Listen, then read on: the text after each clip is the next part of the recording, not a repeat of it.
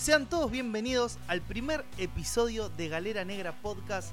Aquí Rambo, quien les habla, le da la bienvenida a todos ustedes que están del otro lado escuchando mi voz, pero no estoy solo, estoy acompañado de dos grandes muchachos. Chris, Seba, le doy la bienvenida a los dos. ¿Cómo están, chicos? ¿Cómo les va muchachos? Acá estamos muy orgullosos de formar parte de este espacio y me contaron que tenemos un programita bastante interesante, así que, que quédense del otro lado, denle una oportunidad que no los va a defraudar. No, mejor dicho, es una, es una mala frase decir no los voy a defraudar por cosas pasadas que tuvimos en algún contexto político, pero toquemos madera. Es un placer estar acá muchachos, mi nombre es Sebastián Giardino, estoy acá con estas dos grandes personas, estamos muy contentos de iniciar este proyecto, así que muy pero muy feliz de estar acá, bienvenidos a Galera Negra. Yo creo que el programa que tenemos preparado para este rato, para esta tarde, para esta mañana, cuando sea que lo estén escuchando, eh, va a estar cargadito de distintas cosas, distintos matices, distintas emociones, distintos colores. Así que muchachos, si les parece, a mí me gustaría darles como un primer disparador, porque esto es algo que yo le estuve dando vueltas un poco eh, prácticamente toda esta semana y, y obviamente es una, casi te diría una cuestión más filosófica que eh, es un tema recurrente que ha, venido a mí y es un poco, y me gustaría invitarlos a hablar de cuáles son los límites del metal, donde ustedes encuentran que por acá puede ser metal, por acá esto no. Eh, eso son líneas difusas que se desdibujan, pero me gustaría escucharlos cómo, cómo lo viven un poco ustedes. Mira, Rambo, hablando en serio, los límites del metal es sencillo y fácil, es sencillo y, complejo a la vez eh, definir los límites del metal. Porque creo que también pasan como uno va creciendo y va tomando distintas dimensiones de su propia vida, también va tomando dimensiones de lo que para uno puede ser o no el metal. Se ha hablado muchísimo sobre esto eh, dentro de la comunidad metalera. Yo el primer caso que recuerdo con vehemencia eh, desde la adolescencia, que si bien era de un fenómeno de los 90, fue cuando Metallica graba el disco Load, que se habían cortado el pelo. Había gente que supuestamente se suicidó por eso. O sea, nunca quedó de un todo claro. Yo lo leí en una revista eso. O sea, no sé si. Que gente. bueno, ya el suicidio sería demasiado. Pero que gente dejaba de seguir una banda porque se habían cortado el pelo me parecía un montón. Que le pero me... Dickinson, ¿no? ni hablar. Y, para cerrar un poco esta idea, eh, fui alimentado o fui creciendo dentro de esa lógica de lo que sería el true metal, el verdadero metalero. Y, yo en esa edad tenía el pelo largo y estaba orgulloso y, formaba parte de esa, de esa tribu que, que tenía que ser de esa forma para decir sos metal o no sos metal, cuando en realidad el otro día veíamos en preproducción con, con Rambo un meme que me mostró que decía que, lo metal está en el corazón. Era muy, un meme muy inocente, pero que, tiene un trasfondo muy lindo. Y, nada, creo que esta puede ser una, gran discusión. Eh, le voy a dejar eh, la palabra a Seba.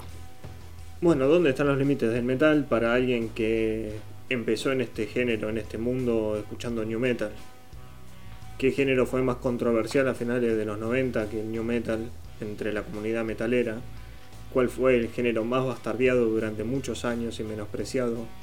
Fue Me siento completamente identificado con, tu vivencia, Cevita. Entonces, creo que ustedes me van a comprender un montón, eh, eh, sobre todo vos, tal vez eh, Rambo, que sos el más allegado al new metal, que el haber crecido desde un género ya bastardeado y menospreciado cuando nosotros encontrábamos oro puro, entre bandas como Slipknot, System of a Down, eh, los inicios de Linkin Park, Korn, todas esas bandas que, cubrieron un montón de, matices, que, las bandas de metal antes se, mantenían entre márgenes más conservadores, si se quieren. como puede ser de que Metallica por cortarse el pelo y querer experimentar un poco con, música acústica que, que llena de matices sus cuerdas hayan sido juzgados de esa manera me parece una locura. Entonces el haber crecido desde este ambiente tan hostigado desde la comunidad previa del metal me hizo darme cuenta de que yo no quería eso en mi vida. Quería romper esos clichés y quería abrir, si quieren, el espacio, decir, vengan a escuchar muchachos, invitarlos a, a participar más que juzgar y señalar. Y entonces con todos los géneros nuevos que van viniendo, no me gusta juzgarlos y sí me gusta analizarlos y, tratar de comprenderlos. Esa es mi perspectiva. Contando un poquito una vivencia personal que, que agarro la posta de lo que decía Seba, yo crecí con el metal clásico, eh, con una formación más jarroquera de metal clásico que supuestamente esto es metal y lo demás no lo es, como decían ustedes, el new metal. Yo escuchaba new metal, me gustaba Slipknot, me gustaba System, aunque obviamente mi amor siempre estaba por las bandas más clásicas del género y, y yo las revistas que leía quizás de la época decían, che, miren que esto no es metal, ¿eh? Por, por el new metal.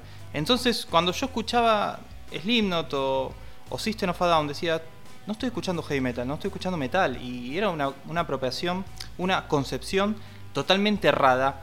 Y si vamos al caso, ¿importa si es metal o no es metal? Si te gusta. Ese es otro debate también. Bueno, eh, escuchándolos y también haciendo memoria, obviamente, lo, el único lugar donde me sale hablar de, sobre este tema es sobre mi vivencia personal.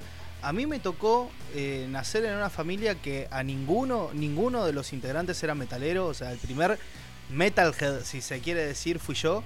Eh, ¿Por qué? Porque si bien, por ejemplo, con mi hermana descubrimos este tipo de música, los dos casi al mismo tiempo, mi, her- mi hermana se tiró más para la onda gótica, la onda dark, que también yo, a mí me gustaría englobarlo a todo y decir, bueno, es música pesada en definitiva, mucho más bailable que por ahí, no sé, un gent o, no sé, heavy clásico. Pero, eh, tal cual como, como dijo Seba, a mí me sucedió que yo entré por la puerta del metal con todas bandas del 2000. O sea, que se habían formado en el 90, a finales de los 90, pero su gran desarrollo, su gran década fue en el 2000. A ver, eh, he contado algunas veces eh, en, en algunos espacios eh, podcastiles, si se me permite ese, ese género. A los 8 años me regalaron los 5 CDs de System y a mí me voló el cerebro. Y esa fue mi, mi puerta de entrada. O sea, a mí me sucede y, me ha pasado muchas veces que yo he estado en mi casa escuchando Black Sabbath, por ejemplo, de bandas fundamentales y las hay. eh, y me agarran y me han dicho, ah, mira qué lindo, qué, qué bueno que te guste la música que escuchaba tu viejo. Y mi viejo no escuchaba Black Sabbath. Mi viejo empezó a escuchar Black Sabbath porque se lo mostré yo. Eh, y, y- y el gran chiste, la gran ironía de todo esto es que yo empecé a escuchar Black Sabbath por un cover de System, de Snowblind. Que Claro. es un- una versión alucinante que yo dije, pará, si a mí me gusta System y están haciendo un cover de esta banda, quiere decir que a ellos les gusta. Tal, va- tal vez ahí haya algo que, que a mí me pueda gustar. Entonces, bueno, esa fue mi medio mi, mi génesis de desarrollando después para distintos géneros. Claro, eh, eh, comprendo totalmente ese punto y también lo que quería agregar es que no nos podemos hacer los boludos y hay que decir que la prensa ha tenido mucho que ver con esto, con esta discusión que estamos teniendo hoy de decir esto es metal o esto no es metal. Yo recuerdo crecer con los programas de That Metal Show de, de V- VH1 y la verdad que era un programa que me gustaba, me gustaba el formato, me gustaba pe- los periodistas que estaban ahí pero prácticamente no invitaban a músicos de new metal o de death metal. Siempre circulaban metal clásico ah, y mucho hard rock americano, mucho Motley. Y, y digo, el metal como, como espectro es muchísimo más amplio que esto. Y acá solamente te están dando una visión reducida de lo que ellos consideran mainstream o quizá puro. Hay gente que incluso ha atacado a decir de por qué a Tool se incluye en, ban- en- en género de metal. ¿Entienden? Era una banda que también era cuestionada si era metal o no. Algunos decían es rock progresivo, que es otra cosa. Y digo, ¿viene el caso la, la pelea? ¿Sirvió de algo en todos estos años? Entonces, Para, yo creo que sirvió para fragmentarlo al metal. O sea, creo que sirvió para mal. Entonces nosotros desde Galera Negra queremos romper también un poco esos clichés, queremos romper esas estructuras y que todos se sientan bienvenidos en este podcast. Y si escuchás otros géneros también que no son metal, nosotros también escuchamos otros géneros y los vamos a mencionar y vamos a hacer eh, referencias y recomendaciones a otros géneros. Porque queremos Mirá. romper esos clichés. Voy a romper la primera bar- barrera, el elefante en la habitación. Yo estoy Dale. esperando el disco de Billie Eilish. Sí. No, usted- o sea, lo estoy esperando tanto como, como cualquier disco de, bandas metaleras que, que como me esperaste el de Cannibal Corpse. Como esperé el de Cannibal Corpse, claramente. Eh, y, y eso es fundamental, Seba, lo que mencionás. Y yo creo que también hay una cierta evolución. También, ¿qué es lo que sucede? De, en nuestra, digamos, em, vendría a ser en nuestra geografía, por lo menos nosotros los tres somos, somos de Buenos Aires, de Argentina, eh, y se ha visto mucho esa fragmentación dentro del metal, de que si no viste Hermética en cemento y te tomaste una birra con Giorgio en la esquina, no sos metalero. Y es como decir, hermano, ¿por qué estás haciendo una concepción de algo que puedo ser metalero y si bien Hermética no podemos negar que es una banda fundamental de nuestro heavy nacional, no quiere decir de que 30 años después haya metaleros que por ahí no están, no estuvieron metidos en esa época. Totalmente. Yo recuerdo en un show de Maiden, que si se quiere es una de las bandas del heavy metal clásico más puro, eh, vi como verdugueaban a, a un pibe porque tenía una remera de Nirvana. O sea, me parece algo totalmente absurdo, pero ni hablar. Eh, y otro, otro interrogante que me gustaría plantear acá en este espacio de galera negra es, ¿existe la actitud heavy metal? Hoy ¿O es un chamullo? ¿Pero decís hoy en día o, si existió en algún momento?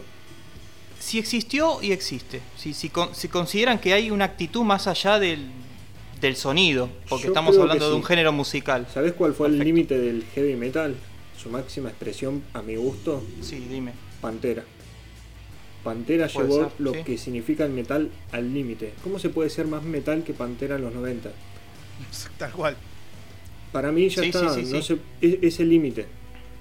Yo creo que cuando llegaron a grabar el Vulgar Display of Power, creo que demostraron totalmente esa actitud de la, de la que vos hablás. Y También estoy un poco. Yo lo valoro un montón todo lo que hicieron. Perdón, perdón que te interrumpí, Chris. También eh, estoy un poco en contra del que viene y te dice, nosotros tenemos actitud rock, actitud heavy metal, y sacan dos maracas y se ponen a tocar el carnavalito. O un... Eso tampoco me parece un exceso desde el otro lado. Yo creo que todo tiene que tener un cierto equilibrio.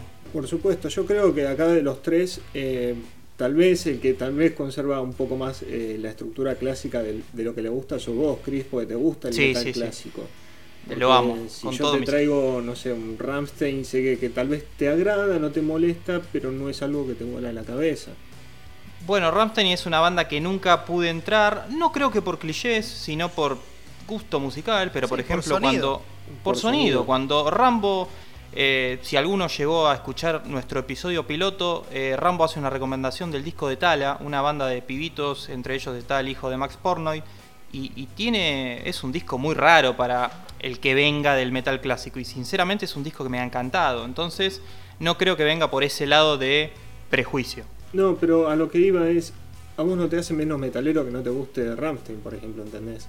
No no en absoluto al contrario sos una persona que sabe un montón del género y, y no me hace más metalero que me guste Maiden exactamente.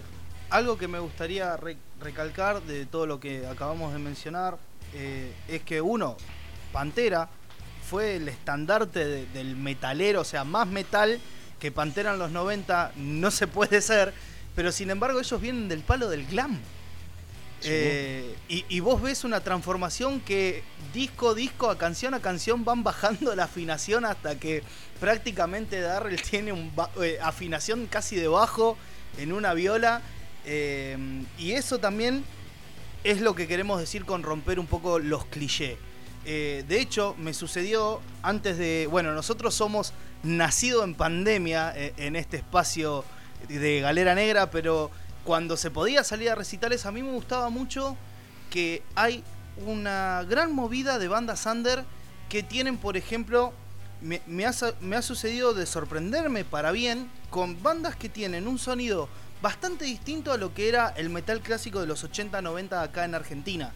Eh, que ya no por ahí, y, con esto no no lo, estoy diciendo para dividir, sino para sumar, que se alejaron de ese sonido clásico barra trash también, que, hubo mucho, y hubo mucho de eso en los 90 acá en Argentina, eh, para directamente pasar a un death metal y, que tengan como referentes a bandas de afuera que tienen un sonido completamente eh, diferente a lo que era esa época. Y de hecho, y, ya con esto te doy paso, Cevita, es que ellos se designan a sí mismos como metal pesado o simplemente metal, rompiendo todas las estructuras de los géneros que, que hemos, nos hemos pegado una psicopateada con eso durante un montón de años.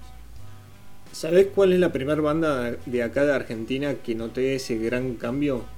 Yo creo que, a ver, todos podemos, eh, somos conscientes de que acá existió Animal, de que después vino Carajo, pero del click que hizo nuestra generación 100% fue una banda que se llamó Brutal Six, Brutal 6. Sí, señor. Y hizo un cover de Nirvana, alucinante, que lo pueden encontrar en YouTube al día de hoy, de Smell Like Teen Spirit, a un nivel Slipknot, vamos a decirle, así con bien pesado, mucha percusión. Y yo dije, ok, acá está gestándose algo nuevo en la escena nacional. Sí, y, me diste un poco el paso para, recordar algo, que cuando acá surge Animal, de la mano de, Andrés Jiménez, que venía bueno, de una banda llamada Beso Negro y demás, eh, todos los que venían del metal, si se quiere, hermética, B8, esa formación, decían que Animal no era metal. Eh, y, y Animal, mal o bien, es una de las bandas de metal argentina que más trascendencia tuvo en el mundo. Entonces yo creo que eso no se lo puede sacar nadie. Y es una banda que se separó totalmente de todos los clichés del metal clásico. Sí, tal cual, Chris, tal cual. Eh, por eso también, esta pregunta también es para, casi a un nivel filosófico, es para rompernos un poco estas concepciones que podemos llegar a tener. Y realmente el límite del metal es imaginario. Eh, o por lo menos esta es mi visión y me gustaría si, si a todos aquellos que nos están escuchando lo piensan así o están completamente en contra, también está, está bien. Pero está bueno como disparador para ponernos a pensar, porque en realidad eh, todo lo que sea para dividir esa cuestión de tener que estar estructurado en un género y yo hago post-hardcore, deathcore, metalcore, black and dead, eh, en realidad son solo palabras. La, la realidad está de que si a vos te gusta la banda, eso es lo importante. Si a vos te llega el arte que hacen, el contenido, ahí, ahí está lo clave. Yo, y, con esto también quiero, quiero cerrar mi, mi, elipse, es decir, a mí me sucedió de que esa actitud metalero, yo durante muchísimos tiempos, en mi preadolescencia y en parte de mi adolescencia, yo, mi única vestimenta era pantalones camuflados tipo hardcore, así bien anchos, y remeras de metal. Y olvídate de ponerme una remera que no, no sea de color negra, que no sea de una banda.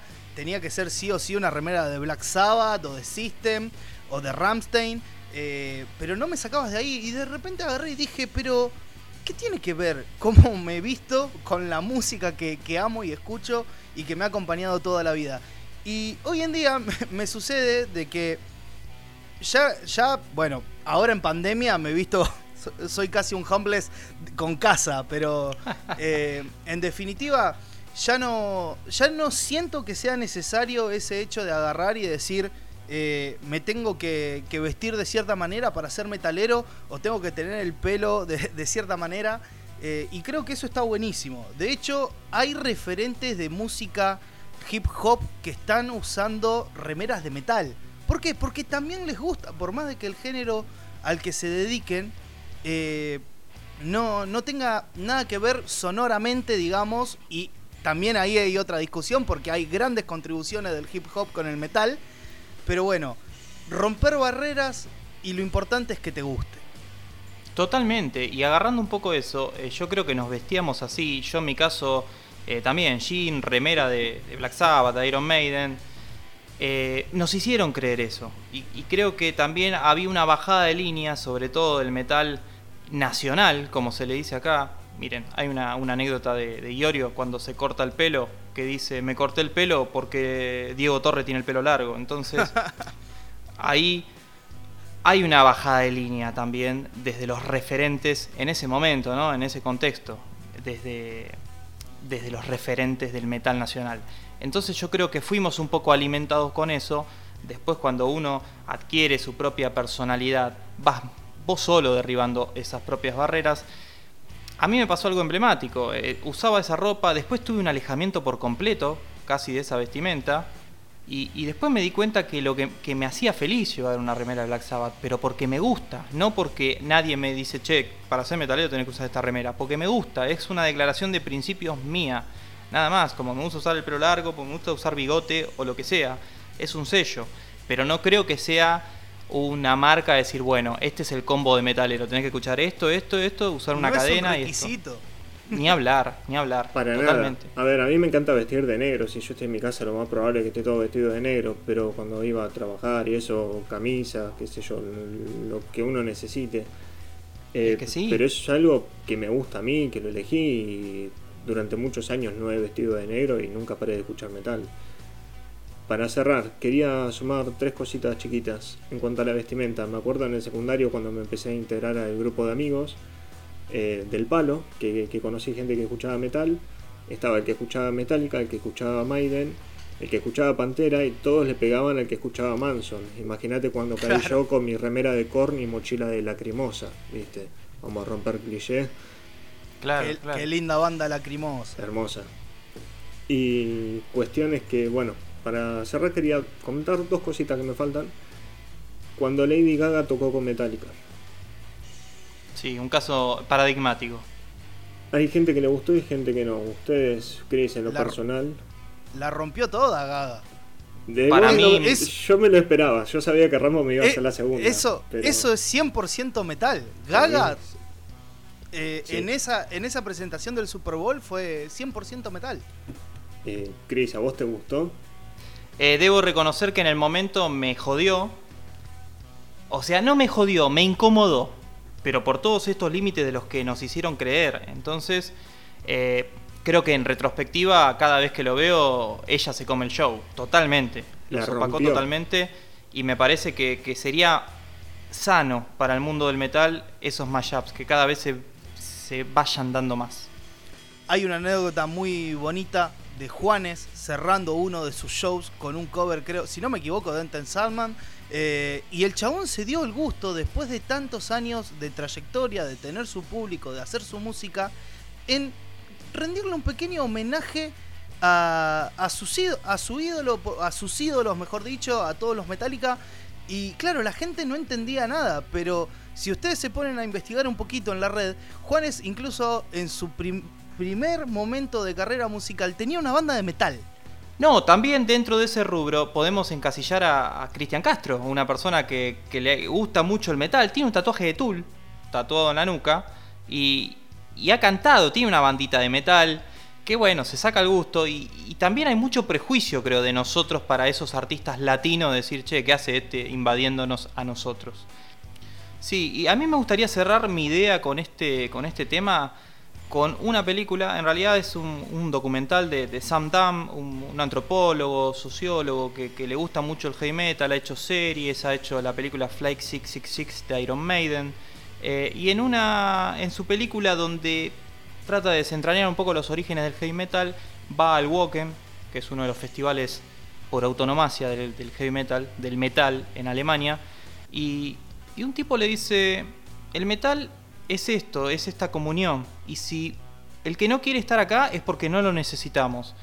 Y me parece que es una frase para, para reflexionarla. Yo creo que en su momento cuando la escuché dije, uh, este tipo es todo lo que yo siento. Pero creo que es una frase que también nos viene haciendo mucho daño, que es un poco de todos estos clichés que nosotros nos queremos desligar. Totalmente, estoy muy de acuerdo con vos, Chris. Eh, para cerrar, me quedaba una cosita pendiente. A Perdón, ver si en esta me por hacen la favor. segunda. No, no, por favor, me encantaron todos los aportes que hicieron. Baby Metal, Polémico. ¿les metí el dedo a la llaga? Eh, un poquito, pero hasta ahí. A mí lo que me sucede con, con Baby Metal es que lo siento que es demasiado laburo de, de- O sea, que la banda en sí está concebida. Por ahí me estoy equivocando totalmente porque no lo he investigado en profundidad como debería. Pero lo siento que es muy de productor. ¿Entendés? Muy, muy nacido desde el pensamiento de un productor musical que quiere hacer masivo una de las ramas de lo que podría ser el metal. La banda en sí se suena todo. Eh, me acuerdo que el mundo del metal está- eh, estuvo bastante apenado, compungido cuando falleció, si no me equivoco, hace algunos años el guitarrista de, Baby Metal. Eh, y fue una muerte que, se sintió bastante eh, en todo el ambiente Metalhead. Y bueno, a ver, te puede gustar o no las pibitas, pero la rompieron. Tocaron con Halford. ¿Cuántos de nosotros daríamos nuestras almas al diablo hablando de clichés eh, para poder estar compartiendo en un escenario con Rod Halford? Eh, pero bueno, no es algo que consuma, pero ¿quién te dice en un futuro?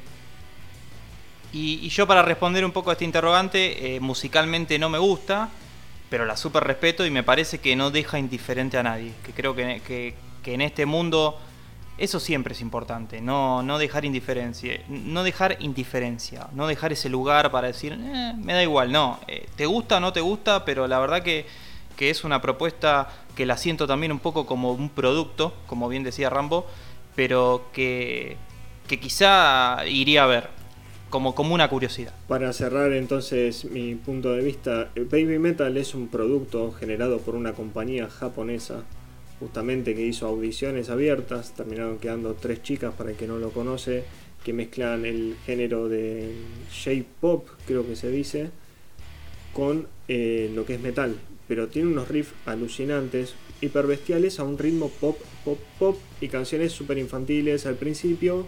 A medida que las chicas fueron creciendo, fueron cambiando el tono de las letras. Eh, pero sí, no deja de ser un producto y no deja de ser un espectáculo al cual iría a ver encantadísimo, pero no es algo que me siento a escuchar en mi casa. Pero... Son como, como los hebisaurios. Exactamente, por ese lado. Algo así. Buen baluarte los hebisaurios. Totalmente. El día que consigamos entrevista con los hebisaurios me muero. Sí, por favor.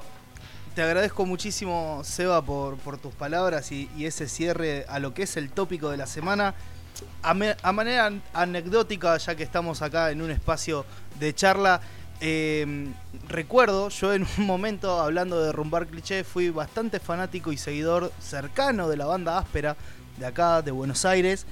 Y cuando tocaron, la primera vez que tocaron en el Máximo Festival, también tocaban los Jevisaurios. Y se había empezado a correr la bola del rumor de que los Jevisaurios eran los mismos de áspera, que por eso tocaban en un en un tiempo diferente del día eh, para que ellos pudieran ir y ponerse los disfraces y salir a, cantar y, tocar. Pero bueno, esto lo dejo solo como una, una cuestión de anécdota. Eh, Quedará en el imaginario popular. Leyendas del metal. Leyendas del metal, la verdad, incomprobable. No, no creo que de verdad sea cierto. Pero bueno, eh, quería cerrar ahí con, con una anécdotita. Igual tengo entendido tengo entendido y ya avanzando en el programa de que esta semana hubo un disco que estuvieron escuchando mucho acá dos señores que conozco. Y yo quisiera saber de qué se trata, porque no tengo ni la menor idea. Bueno, esta semana traje para reseñar el último disco de Bola. Creo que también Cristian lo estuvo escuchando y no sé Juan si lo estuviste escuchando un poquito, Rambo, ahí. Yo yo voy a dar mi, opinión, pero más de cierre, porque Dale. Tengo, tengo ahí algo medio especial preparado. En lo, a ver, especial. Todos somos especiales. Pero bueno, nada. Vamos, eh, quiero, quiero dejar mis palabras para el final. Bueno, entonces voy a empezar con estas reseñas, si les parece. Por favor. Adelante. Para quien no lo conoce, Bola es una banda que tardó 10 años casi en lanzar su disco debut. Eh, en un inicio habían tenido dos EPs de formas independientes que habían dado que hablar en el under europeo, de donde son ellos. No me acuerdo de qué país son, pero son del norte de Europa. Holanda, gracias, Chris. No, por favor. Cuestión es que con el primer disco ya tenían una base de fans en el under muy grande, que es algo que yo no sabía, me enteré hace bastante poco. Entonces, todos esos fans como que impulsaron el primer disco y lo catapultaron ya a un nivel de, culto. Yo me acuerdo cuando salió el primer disco, todo el mundo estaba hablando de eso y yo no entendía de dónde había salido la banda. Para el segundo disco que se llamó Applause of a Distant Crowd, que sería aplauso desde una multitud distantes, eh, ya se comieron el mundo. conquistaron el mundo, estuvieron en todos los charts. Año 2018, les recontra recomiendo ese disco de bola.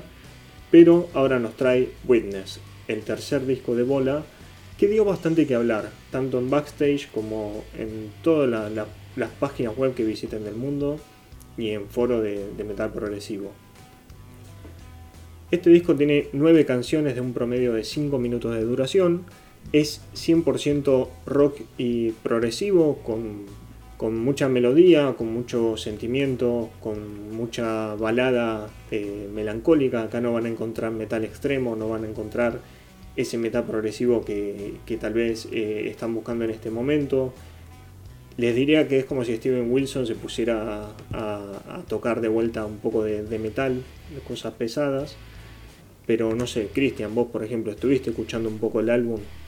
Yo estuve escuchando bastante el álbum, eh, también quería hacer una mención de que yo conocí a la banda con, con el disco del 2018, Applause of a Distant Crowd. Eh, lo encontré en Spotify en su momento y fue un disco que me encantó, fue un disco que, que me gustó mucho, no, no tenía idea de la banda. Eh, y cuando me enteré de que este Witness estaba por salir, la verdad que mis expectativas estaban muy altas. Estuve escuchando el álbum eh, en repetidas oportunidades y tengo una opinión formada que se compone de un lado bueno y un lado malo. Creo que en líneas generales el álbum está bien, pero no responde a lo que mis expectativas requerían. Tampoco digo que el álbum es malo porque estaría mintiendo. Eh, tiene unos buenos singles que, fueron conocidos hace ya un tiempo, Strike Lines o 24 Light Years, eh, que son grandes canciones. Pero a mí en lo particular, eh, mis temas favoritos del álbum están por fuera de esos singles, que, creo que también habla bien un poco de la banda, de dejar un contenido interesante para, para, dentro del disco. Pero para cerrar esta pequeña idea, eh, no me gusta el rumbo que está tomando la banda de ya irse un poco más, Seba, corregime si lo que digo es un disparate, un tinte más electrónico están tomando más con respecto a lo que era claro o experimental mucho sí, sí, un sí. tono en las melodías está todo un tono más abajo está todo un poco más amigable si se quiere más radial pero sí. eso es más que nada la primera mitad del álbum como decís vos en la segunda mitad del álbum son nueve canciones para mí las cuatro primeras son la parte experimental del disco que ahora vamos a entrar un poco más en profundidad Sí. La canción del medio justo me parece la más floja de todo el álbum, que se llama eh, Freak, es una canción que no me gusta para nada, no, no me termina de cerrar. Freak eh, funcionaría como la balada del disco. Claro. Es uno no, de los que tiene el tempo más lento. Claro, pero siento que no, no, no termina de funcionar la canción. Y del tema Coincido. 6 en adelante, tal vez tenemos eh, el metal más clásico, el metal progresivo más clásico, ya con un poco más de pesadez, con un poco más de, de, de canciones más estructuradas como como se suele componer en este género. Como repito, todas las canciones duran un promedio de 5 minutos, pero escúchenlo, es un disco muy lindo. Pero quería entrar un poco en profundidad, a mí que me gusta analizar las canciones, quería mencionar tres canciones, si me lo permiten, para, para que entiendan un poco la onda hacia dónde se está dirigiendo la banda a nivel concepto también. Por, Por favor, adelante. Quería empezar con el primer tema que se llama Straight Lines, que es una canción que anoche la estuve escuchando mucho y me llamaba mucho la atención que dice en una parte, voy a traducirlo de la forma más brutal posible, sí voy a tratar de, encontrarle sentido a las palabras, que dice, están aquí para atar la soga, pero no me van a atrapar, hay ladridos y rayos de reflectores, y da a entender como que alguien lo está persiguiendo. Y dice, estoy débil, estoy adolorido, doy fe de innumerables fallas, pero yo no soy culpable. La frase principal de, de, la canción dice, You are running low on straight lines, como que te estás quedando sin argumentos, quiere decir. Y esta canción a mí me llevó mucho a pensar de que está hablando de la cultura de la cancelación, porque es como que él dice, me están persiguiendo, pero yo doy fe de que cometí un montón de errores, pero no soy culpable y lo repite una y otra vez. Y me pareció una canción muy fuerte en cuanto a, a contenido. Sí, sí, sí, sí. La verdad que coincido. Eh, quería agarrar un poco lo que vos dijiste antes de, que el disco se puede dividir tranquilamente en dos.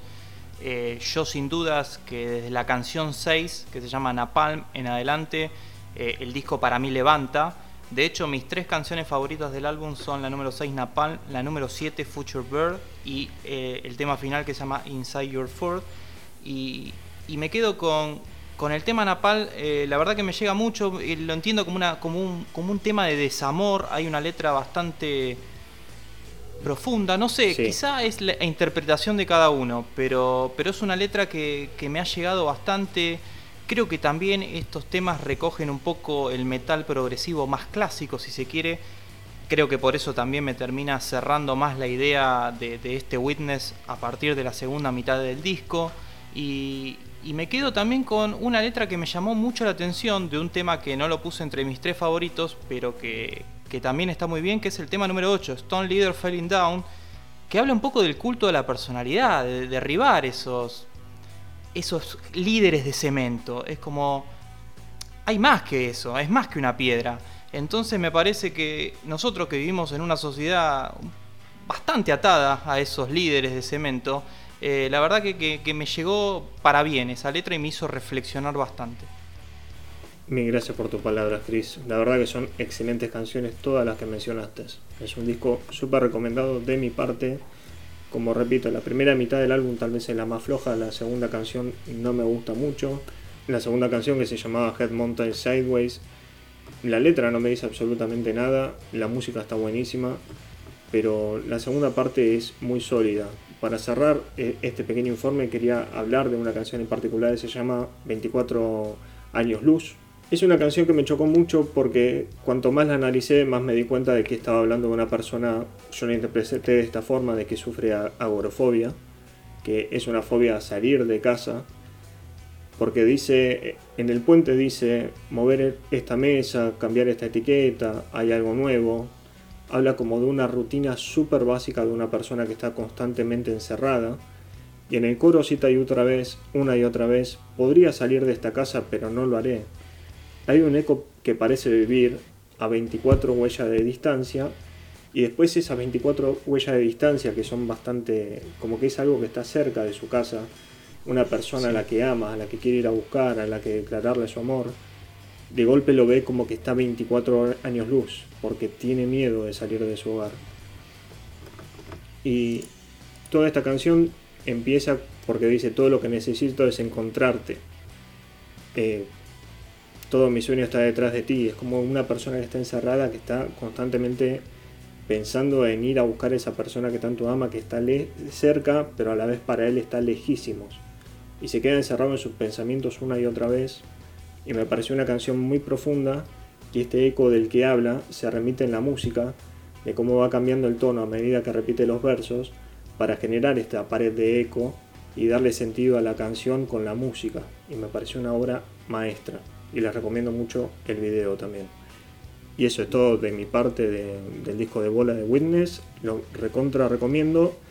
Es raro y dejé de lado una mención a la canción This Black Cloud que iba a hablar de esta canción porque tiene un rap al final que es rarísimo escuchar una canción de metal progresivo que incluya todo un verso eh, hecho por un rapero. Y está a mi gusto muy bien complementado y la canción es hiper apocalíptica, así que se la super recomiendo. Es como una pesadilla, es un, es un es Stephen King escribiendo una canción de metal progresivo. Así que escúchenla, se las recomiendo. Es rara, no a todo el mundo le gusta. Eso es todo de mi parte. Sí, mi, última intervención iba, iba para ese lado de, recomendar ese tema que, es una curiosidad dentro de un disco de metal progresivo con el rapero Shaman. Así que pueden escuchar e, ese tema que es una realmente una cosa extraña dentro de este Witness pero con el correr de las escuchas, para cerrar mi intervención con respecto a, este, a esta placa, eh, muchas veces lo pongo desde la canción 6 en adelante y creo que, ese bola es el que me gusta, pero siento en el fondo que no sé si el rumbo, si es el rumbo de la banda que, quieren tomar. Eh, me parece que, que va más por el lado de los singles de todas formas, es un disco que se puede disfrutar y tiene, te va a hacer pasar muy buenos momentos si te gusta el metal progresivo, liberándote de las ataduras del metal progresivo Dream Theater o Fate Warning. Esto va por otro lado, más moderno o postmoderno, como se pueda llamar. Pero, pero sin duda es una, una recomendación y una linda reseña que les dejamos acá en este espacio de Galera Negra. Y ahora quisiera saber la opinión de quizá la persona más outsider con esta banda. Bueno, ¿Qué le ha parecido el disco? Muchachos, primero que nada les agradezco un montón este desmenuceo que le han hecho a esta obra. Yo voy a ir con algunos primeros datos muy concretos, dura 44 minutos, tiene 9 canciones. Ha, ha sido lanzado en mayo, más o menos a mitad de mayo, si no me equivoco, cerca de la fecha del 14, si no es que no fue el 14 mismo. Eh, y fue lanzado bajo el sello Mascot Label Group, que es un sello independiente holandés. Siempre está bien y nunca está de más mencionar estas cuestiones porque también te cuentan un poco la magia atrás de, de- del contenido del álbum. Más allá de la banda, eh, grandes álbumes han sido esos grandes álbumes por los productores y los sellos que han estado detrás. A mí que me sucede con Bola, específicamente con este disco, es que yo no tenía ni idea de lo que me estaban hablando muchachos. Como soy un completo ajeno a esta banda, yo lo que dije, bueno, fue, voy a hacer mi primera escucha para poder estar en tema y poder charlarlo con ustedes. Y si bien ahora me dan unas ganas de, de repasar este álbum, eh, gracias a todo lo que han dicho, especialmente Seba, que, que mencionó lo de 24 años luz, que recordemos que miden distancias y no tiempo, por favor, seamos coherentes con la física. Eh, en definitiva me dan un- otra gana de escucharlo. Yo este es un disco que lo puse y yo dije, bueno, la verdad, eh, yo no sabía si era eh, metal alternativo, si habían tenido un pasado de metal progresivo, si... La verdad, simplemente lo puse, lo escuché. Hice solamente dos escuchas de este álbum, lo cual es muy poco para poder eh, hablar con seriedad de estas cosas, pero la primera vez me pareció que estaba muy bien. Eh, me acompañó durante un rato eh, y fue bastante ameno. La segunda vez se me hizo un poco largo. Pero bueno, también es porque escapa un poco de, de los ritmos y los sonidos que yo estoy acostumbrado a escuchar.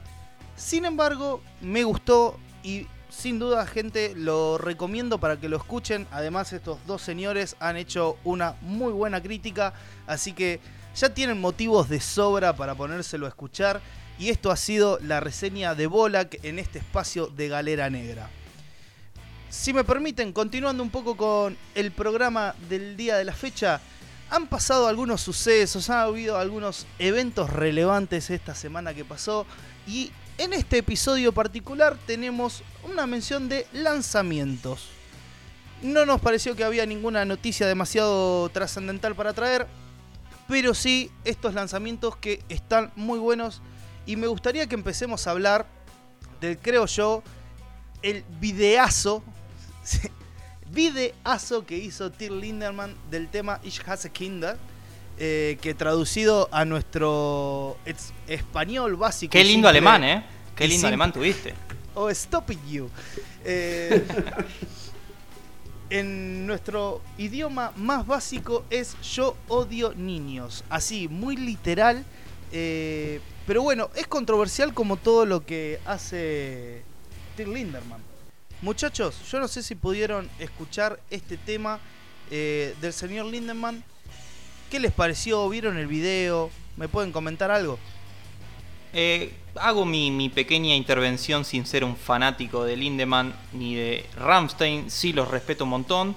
Eh, la propuesta, como dije anteriormente eh, en la sección anterior, no dejó indiferente. Como Baby Metal no deja indiferente, Lindemann es un tipo que todo el tiempo está al borde de la transgresión, al borde de la perversión quizá, pero, pero es un tipo que siempre tiene propuestas muy osadas con todo lo que haga.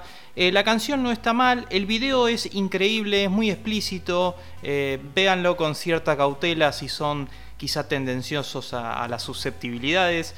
Eh, me gustó el trasfondo que tiene la, canción de, que habla sobre el bullying, un fenómeno que la verdad que yo he sufrido bastante bullying en el colegio, eh, creo que nunca está de más, ahora son otras generaciones, se puede plantear este tema y, y me parece que, que Lindemann lo hace a su manera eh, muy muy bien. Yo creo que más que la canción, el video hace referencia al bullying. Eh, Yo esto lo, lo escuché varias veces. yo soy una persona que escucha, escuché mucho Rammstein. Soy un seguidor de la banda. el proyecto de Lindemann como solista eh, tuve distintos, distintas sensaciones, distintos sentimientos encontrados. Al principio no me gustaba para nada. Eh, el primer álbum eh, no realmente no, me parecía que era algo, no sé, que, que, me fuera a fanatizar. Pero con el tiempo se pone mejor. Me alegro muchísimo que haya vuelto a cantar en alemán y no en inglés porque era completamente raro escucharlo eh, cantando en inglés. Y este tema a mí me gustó muchísimo. Musicalmente es excelente, es pesado, tiene esa impronta fuerte que este alemán sabe darle. Y bueno, el video, la letra, vamos a ordenarnos. La letra, no sé si habla tanto del... Sí, Seba, discúlpame.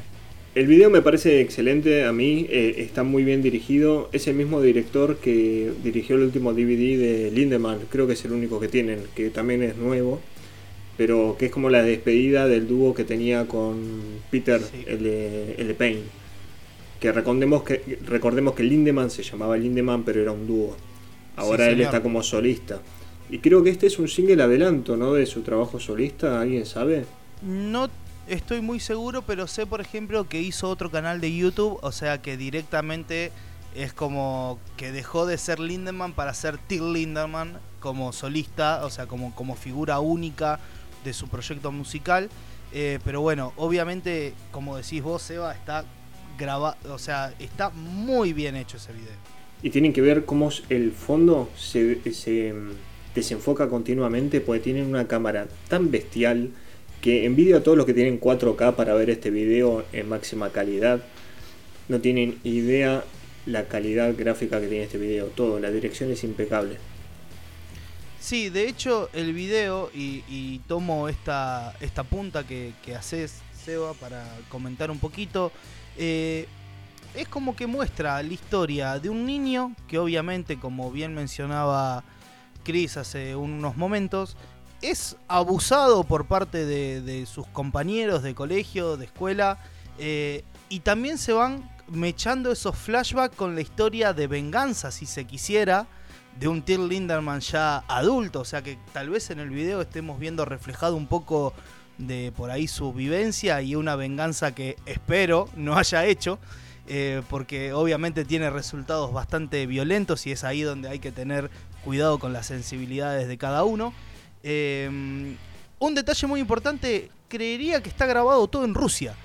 Eh, yo sé que Lindman tiene como un, especial cariño por ese país, pero sin dudas que, el poder ver bien grabado escenas en, las ciudades de, Rusia, no, no sé bien en qué ciudad lo habrá grabado, no quiero cometer el error de decir que es Moscú simplemente por, por una cuestión que será la ciudad más conocida de ellos, pero, pero bueno, tiene una arquitectura muy bonita. eh, no sé si, si a ustedes les pasa, pero yo siento que todo es enorme eh, en la madre Rusia. eh, pero bueno, a mí me deja esas sensaciones. Y en cambio la canción eh, me gusta mucho porque obviamente el estribillo, la parte central que es yo odio niños, yo odio a los infantes, se podrían dar algunas ahí, nos podríamos pelear un rato con las traducciones literales del, alemán, que a veces para poder darle un buen significado en nuestro idioma español, que este es un dato bien nerd que les voy a tirar, el idioma alemán y el idioma español vienen de dos raíces muy distintas. Nosotros venimos de las raíces de los idiomas latinos y el alemán viene de eh, la familia de los idiomas sajones. Entonces ahí las traducciones literales medio como que, que, suenan muy chocantes, suenan, suenan raro simplemente porque no tenemos una raíz familiar de ese idioma. No, no compartimos raíces idiomáticas. Eh, sin embargo dice, yo odio a los niños o odio a los niños y lo repite varias veces y después de repente dice, no, yo no los odio, yo los amo, a mí me encantan, pero tienen que ser mis niños. Entonces, eh, me genera empatía por ciertos momentos, en cierta parte de, de la letra dice, eh, me subo a un avión y de repente al lado mío hay un gordito cachetón que empieza a chillar, empieza a gritar. Eh, y es ahí donde rompe con el estribillo diciendo yo odio a los niños. Y claramente, o sea, te pone en esa situación donde uno como adulto, eh, por ahí no, no le resulta tan fácil eh, de sobrellevar esa situación con un niño un poco descontrolado o descontrolada. Pero la canción funciona, está bárbara. Yo invito a todos que busquen en, internet, se, encuentran algunas buenas traducciones del alemán. Eh, y el video, ya creo que lo hemos dicho todo como para que vayan a darle un vistazo que no se van a arrepentir. Y nos pueden dejar lo, si les gustó o no les gustó, cualquier comentario, qué les parece, si es muy sangriento, si no, si están bien dirigidos, en la caja de comentarios. Tengo entendido también que salió un tema de una banda muy icónica del black metal. No sé si estuvieron escuchando algo, si alguien quiere compartirlo, si no le doy adelante yo. Como quieran ustedes. Yo lo que tengo entendido es que dos bandas importantes del black metal noruego han sacado un tema con 24 horas de diferencia. ¡Apa! Darkthrone ha sacado nueva canción pero la que nos compete en este espacio es el nuevo tema de Mayhem, la legendaria banda que no sé si queda algún miembro original, eso lo hablábamos en preproducción, la verdad que no lo sabemos, pero ha sacado un tema que se llama Voces Up Alta, que la verdad que está muy bien, instrumentalmente creo que no tiene fisuras, con un video visualizador, como, como se suele decir, que, que es un adelanto del EP que se llama Atavistic Black Disorder Commando, que tengo entendido que va a salir el 9 de julio. Y, la verdad que es un, tema que funciona muy bien para los nostálgicos del black eh, noruego. Cevita, ¿lo pudiste escuchar? Sí, a mí me gustó bastante. Musicalmente creo que están en un muy buen momento. Me arrepentí mucho de no haber ido a ver a Mayhem cuando vinieron por la gira de, de of Satan. Same. Y la verdad que me arrepentí muchísimo y esto sonó muy bien. Obviamente que entrar en este mood es meterse... Tenés que tener ganas de, escuchar Maiden, tenés que estar en un estado mental muy particular. Sí, a mí me sucede el, el black metal, yo tardé un poco por estos clichés de los que veníamos hablando al principio del episodio. Eh, yo soy una persona que se considera atea, sin embargo había una cuestión ahí media moral, media, no sé cómo decirle, que resabios del dogma católico que me impedía disfrutar por ahí de la música del black metal, y estamos hablando más que nada del black metal que se, en muchas comillas se puede considerar satánico. Em, entonces le entré tarde a toda la, música de Mayhem, como le entré tarde también a la música de Behemoth. Eh, pero bueno, a mí el tema me gustó muchísimo. Yo creo que es la primera vez en muchos años que largan una canción, un lanzamiento con tan buena calidad. No sé si lo habían hecho antes así de, tener tanta definición de sonido. Así que esperaremos este nuevo EP que va a estar saliendo el 9 de julio. Eh, sí, te, tenés razón, Rambo, totalmente. Es una banda Mayhem que siempre ha grabado con un, solo amplificador y con los instrumentos más baratos que encontraban en la década del 90. Entonces, este contraste de, la producción de esta, de esta nueva obra llama la atención y para bien, así que, me parece que está bueno despojarse de todos esos clichés que vos tuviste con esta música y poder disfrutar de ello. ¿Creen que después de Cannibal Corpse eh, todas las bandas van a empezar a dar como este salto de calidad que estamos empezando a notar, las bandas clásicas del género? Espero que sí. Espero que sí, también. Sí, sí, sí. Eh, la verdad que, sí. Ya encontraremos el lugar para hablar del discazo de Cannibal Corpse. Por supuesto. Que lanzaron. Eh, ya no me acuerdo si fue. No, no fue a principio de año. Habrá sido en el primer trimestre del año. Sí. nada, discaso, un salto de calidad en el sonido y me parece, puedo llegar a intuir que es también un poco eh, esa punta de, flecha o esa lanza que abre camino eh, para agarrar y decir, bueno, che, somos una banda con 30 años de trayectoria, es hora que sonemos bien. Eh, y eso no los hace menos metaleros, señores. ese es también un poco en nuestro punto. Se están despojando de sus clichés. Sí, y ahí con esto que, acaba de decir Rambo, está un poco el concepto de lo que es Galera Negra y de lo que nos tratamos de proponer en este espacio. Excelente, muchachos. Solo a modo de comentario, solo para por ahí la persona que no pudo estar atenta y no se enteró, también salió el 4 de junio, el disco Arrows de Red Fang. Recomendadísimo, no voy a decir más nada. Estén atentos porque seguramente vamos a estar ahí dándole un poco de caña. Pero no voy a decir más nada. Che, solo salió el disco de Red Fang Arrows. Vayan a escucharlo, está en las plataformas, hay adelantos en YouTube. Nada, y después me cuentan. Quiero saber su opinión, pero lo vamos a estar hablando. Escúchenlo, la semana que viene lo vamos a estar debatiendo acá seguramente. Señores, creo que estas han sido las noticias, sucesos relevantes de la semana. Y tengo entendido, un pajarito en producción me contó que tenemos una nueva sección por parte del señor Cristian Miranda García titulada Gemas Ocultas. Por favor, Chris, esto entre y, y dé una masterclass a todos nuestros oyentes. Bueno, muchas gracias por la introducción. Gemas Ocultas eh, va a tratar un poco de rescatar algunos discos, algunas obras de los años 60, 70, 80 y hasta 90. La idea es que Gemas Ocultas no supere el advenimiento del nuevo milenio y lo que voy a tratar de hacer desde este humilde espacio es recomendar ciertos discos que por H o por B han pasado eh, desapercibidos del, mainstream o han quedado simplemente en el olvido. Así que voy a, abrir un cofrecito donde tengo esas bandas que, me acompañan desde hace mucho tiempo y que muchas veces no la puedo recomendar porque no estaban en las plataformas o porque en internet había muy poca información. Así que tengo el agrado de estrenar este espacio con una banda que sinceramente me gusta mucho y que la llevo en mi corazón, que se llama Axe, como el hacha, o sea, hacha en inglés.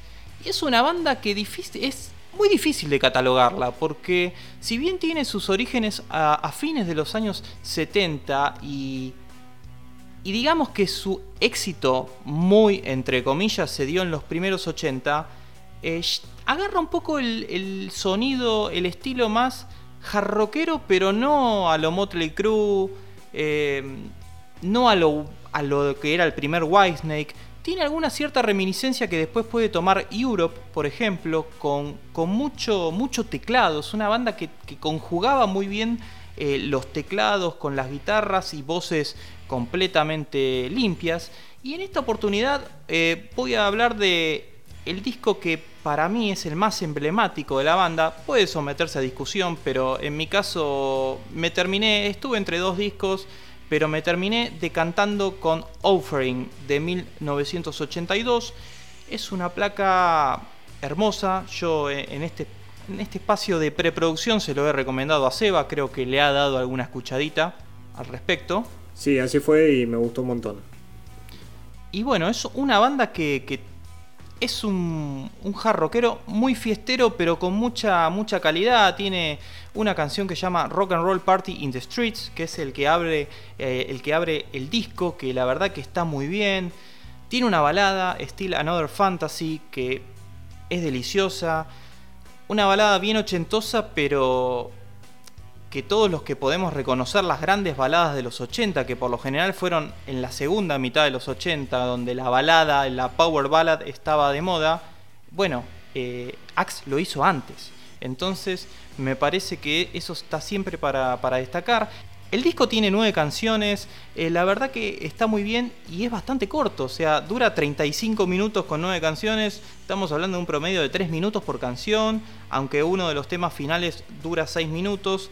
Eh, pero está muy bien equilibrado. Y quiero hablar un poquito del contexto de esta banda, de cómo Axe, porque si ustedes escuchan este offering, van a notar una banda que tenía un sonido muy contundente y que podía meterse en todos los charts, pero pasó algo emblemático que eso perjudicó a la banda y como alguien de mi familia decía, hay gente que nace con estrellas y otros nacen estrellados. Me parece que Axe podría entrar en, dentro de ese rango eh, tranquilamente. Este era un proyecto que si bien había muchos miembros, los líderes eran Bobby Bart en voz y en guitarra y principalmente el guitarrista Michael Osborne, como Ozzy, pero llamado Michael, que quizá es un apellido difícil también para triunfar dentro del medio si no sos familiar de, de Ozzy, ¿no? del príncipe de las tinieblas. Y más allá de que, de que estos dos muchachos eran los que lideraban a la banda, nunca pudieron consolidar eh, una, una formación estable. Pero para que tomen dimensión de lo que Axe pudo lograr en muy poco tiempo con este Offering y con Nemesis, el disco de 1983, que, es el que, el que estuvo ahí pelea, pelea para, para saber cuál iba a recomendar. Finalmente me terminé decantando por Offering, aunque Nemesis está muy bien. Y, justamente en ese año 1983 giraron con Iron Maiden. O sea, Iron Maiden venía de grabar Peace of Mind y lo llamaron, che, muchachos, vengan a abrirnos nuestros shows. O sea, había un talento ahí de la banda, también han girado con CC Top, con Judas Priest. Ellos reconocen que, Rob Halford les abrió muchísimo las puertas de, la escena. Y, estamos hablando de, tipos grosos dentro del heavy metal clásico que le abrieron las puertas a una banda totalmente distinta, porque esto no es metal clásico, esto es hard rock. Y, la verdad que un hard rock americano, pero sin ser Motley Crue. Es una mezcla.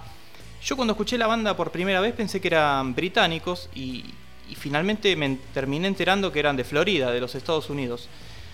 Pero más allá de este sonido medio británico en algún punto, de un hard rock mejor hecho, no, no con tanto reverb ni tanto recurso que en los 80 la verdad que estaba por todos lados, en 1984, un año después de esa, de esa gira donde abrieron para Maiden, para Judas, eh, Bobby Bart y Michael Osborne iban en un auto y tuvieron un accidente automovilístico, del cual Michael Osborne falleció, el guitarrista y, líder de la banda, y Bobby Bart estuvo prácticamente tres años para poder volver a cantar. O sea que la carrera de, Axe termina muy trunca, o sea, se corta de repente, sí, se va. Es, increíble, yo la verdad que no sabía la resolución de este film, porque digo, ¿cómo puede ser que una banda que está siendo tan avalada por todos los monstruos de, que hoy son leyendas de la industria de la música, del metal, eh, no haya trascendido el paso del tiempo? Porque si vos me hiciste conocer Axe, y yo consumo metal hace 20 años, y nunca la había escuchado nombrar. Entonces me, llama mucho la atención y ahora entiendo de que este choque al parecer les cagó la vida prácticamente, todo. Y es así porque después de, bueno, grabaron Offering en el 1982, que es la placa que les estoy recomendando ahora mismo, después grabaron Nemesis en 1983, en el 84 tienen este accidente fatal para, para Osborne y, y prácticamente muy complicado para Bart, y recién vuelven a grabar en 1997. O sea, pasaron un montón de años hasta que Bobby Bart pudo retomar un poco lo que era Axe con otros miembros, si bien él también se ha recuperado mucho antes y ha trabajado con, otros, con otros músicos, se dedicó a la producción de discos también. Volvió con Axe en el 97, sacaron una placa, después grabaron en el 2001 otra placa y también como para ir cerrando esta recomendación, en el 2019, hace muy poco, grabaron el Final Offering, que es un, disco que hace un poco ese juego de, agarrar lo que era Offering, este disco que les estoy recomendando, y, darle una tuneada definitiva, pero sin ser las mismas canciones. ¿eh? O sea, agarran eh, el concepto, pero con, otros temas. El estilo y la verdad también un poco el estilo, porque ellos reconocen que Offering fue el disco que le abrió las puertas, si se quiere, del mundo y los hizo conocer a estos músicos que jugaban en las grandes ligas. Entonces volvieron con una formación nueva, eh, así que la verdad que es una banda muy sufrida y que le tengo muchísimo cariño. Escuchen estos dos discos que la verdad que están muy bien.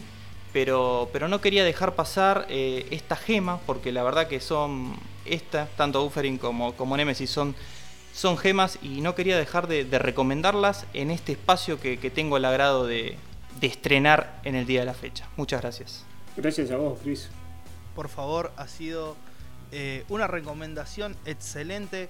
Obviamente yo soy completamente ajeno de la música del 70, del 80, mm, más que nada también de, de, este estilo de música, así que le voy a dar una oportunidad esta semana eh, a ver qué tal. Espero que todos nuestros podescuchas también le den una oportunidad. Yo creo que vas a bailar. Voy a bailar. Mira, si Yo creo que vas a bailar. Si, me logras hacer bailar, eh, no sé, te, te doy un regalo, porque eso sí que es difícil. Lo a subimos a, las historias de Instagram. Lo subimos a, la- a las stories de, de Instagram, no, no hay ningún problema. Pero mirá que me tiene que hacer bailar, ¿eh? Subiste, Te va a hacer bailar. subiste la vara. Pero bueno, en definitiva, para ir concluyendo este episodio de Galera Negra Podcast, a mí me gustaría hablar, eh, más que nada recordar eh, a un gran artista. Me cuesta no ponerme emocional en, en esta sección. Eso que ya lo vengo preparando de hace unos días, ya, ya, ya lo vengo digiriendo y, y ya lloré. Nada. Nos Eh, ponemos de pie. En- entiéndanme si, si me pongo emocional. Obviamente que todos nos ponemos de pie porque vamos a recordar al señor Paul Derek Gray, también conocido como número 2 de la banda Slipknot. Eh, ha sido el bajista, fue uno de los fundadores de la banda. De hecho, él y Shawn Crahan, que es uno de los percusionistas, también conocido como Clown, eh, obviamente su- la máscara de este percusionista es la de la máscara de payaso. Eh, ellos dos es como que fueron la semilla inicial, fueron los que buscaron los músicos para poder conformar Slipknot. De hecho, el primer eh, demo, el primer EP de la banda, que de hecho es el disco de, de tapa verde, Make Feel Me Kill Repeat, una cosa así. Sí, Mayfield Kill Repeat. Eh, tiene incluso hasta algunos músicos que después fueron cambiados para dar paso al primer disco de Slipknot. ¿Y por qué lo quiero recordar? Eh, porque se han ha cumplido otro aniversario del fallecimiento de Paul. Fue una persona que nos dejó el 24 de mayo del año 2010 a sus 38 años. Lamentablemente murió a causa de una sobredosis accidental, queremos creer todos, de morfina y bueno, su, su- sustituto sintético eh, fue encontrado en la habitación de hotel donde estaba hospedado en Iowa. ¿Por qué quiero traer a este músico en particular? Porque fue primero mi segundo gran enamoramiento en la música fue con la banda Slipknot, eh, que digamos me marcó la adolescencia básicamente. Yo había sido un niño que había crecido con, con System of a Down y, de repente, claro, encontré una banda y, los empecé a escuchar porque simplemente vi una actuación en vivo que habían dado en el Don Load Festival, que es muy emblemático, es la que hicieron en Inglaterra, si no me equivoco, año 2009. Eh, y claro, yo lo vi desde ahí y de repente, casi un año después, fallece Paul y yo no lo podía creer. Tampoco supe entender la, magnitud de la persona que era, porque yo básicamente lo, lo conocí a Paul, a Paul Gray de postmortem, te podría llegar a decir. He visto un montón de veces la, conferencia de prensa que dio al otro día Slipknot después de la muerte de, de- de Paul. Es completamente desgarradora ver a todos los músicos y a la familia eh, en ese estado tan emocional, de, con un dolor tan a flor de piel. Y para mí ha sido y va a seguir siendo siempre uno de los bajistas más importantes de- del género, dentro del metal. Recordemos que él era un bajista zurdo, que de hecho los músicos zurdos siempre son eh, pequeñas perlas en el, en el gran océano de, de músicos diestros. Eh, creo ahí también que tenía una relación muy especial con Jim Roth, que de hecho se ponían a tocar hombro pegados. eh, era muy común verlo en los shows, que se apoyaban el brazo donde no tenían el mástil, uno de cada lado, y eso solamente lo podían hacer porque Paul era zurdo. Eh, de hecho, también yo soy muy fanático de Chris Fenn, un ex percusionista de la banda Slipknot, y en un par de temas, Chris Fenn, que también es bajista, eh, le prestaba una mano extra para que Paul pueda tocar un par de notas mientras punteaba al mismo tiempo. Eh, yo creo que todas esas cosas eh, fueron parte las que me inspiraron también para decidirme comprar el instrumento. Yo humildemente digo que, que soy bajista, no, no soy ni por lejos un bajista profesional, sino que soy un poco aficionado a, a los instrumentos, me, me gustan muchísimo. eh, no- además del bajo, una guitarra también tengo. Te hizo tocar un instrumento, ya es un golazo, hermano. Eh, No tenés que ser el mejor bajista del mundo. Vale, vale un montón eso. De hecho, eh, mi historia eh, en ese sentido es mucho más personal porque las primeras canciones que yo toqué en el bajo directamente me las enseñó Paul. ¿Por qué? Porque eh, si ustedes buscan en YouTube, no me acuerdo en qué canal de televisión, creo que fue en VH1, que estaba Behind the Player, que era un segmento o un programa, realmente no sé, simplemente vi esos videos de Paul, que era él explicándote cómo tocar canciones de Slipknot en el bajo. Y yo una de las primeras canciones que, que aprendí a tocar, directamente me las enseñó la persona que las compuso. Eh, y entonces por eso tiene mucha significancia para mí y me gustaría terminar este In Memoriam como, como lo puse en nuestra hojita de, de, producción. Eh, diciendo dos cosas. Una, primero, las palabras de John Crahan en la conferencia de prensa que hicieron luego del fallecimiento de, de Paul, que dice así. Es muy importante que todos, además de nosotros, entiendan que Paul Gray era la esencia de la banda Slipknot y que Paul estuvo allí desde el mismísimo comienzo. Ninguno de nosotros estaría en el camino que está ahora en la vida o tendría el tiempo de vida que tenemos sin él. Entonces, que un músico con la trayectoria de Shawn y que además eran hermanos prácticamente por, por haber recorrido tanto camino juntos, lo recordara y tuviera tan claro el rol de Paul dentro de la banda, a mí siempre es algo que, me gusta rescatar y deseo quedarme con, esa frase. Y además, recomiendo, si quieren también rendirle un poquito de, tributo a Paul, en el disco The Great Chapter, que larga Slipknot, que es el disco obviamente que lanzaron bastante tiempo después de, la muerte de, Paul, hay un tema que se llama Escéptico, Skeptic, eh, capaz que ustedes, mis compañeros de podcast, lo, han escuchado y seguramente muchos, muchos podescuchas también.